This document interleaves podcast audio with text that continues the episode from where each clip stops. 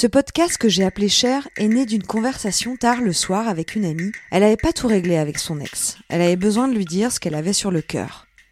Ça m'est venu comme ça. Je lui ai conseillé d'écrire une lettre.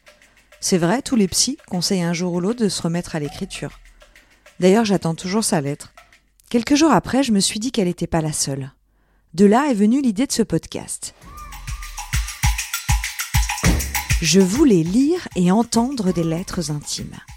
J'en ai parlé autour de moi, j'ai appelé des médias, et puis, quelques semaines après, j'ai reçu des lettres.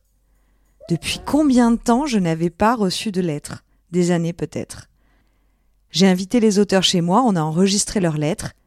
Quelques mois après, les voici, habillés de musique et d'effets sonores.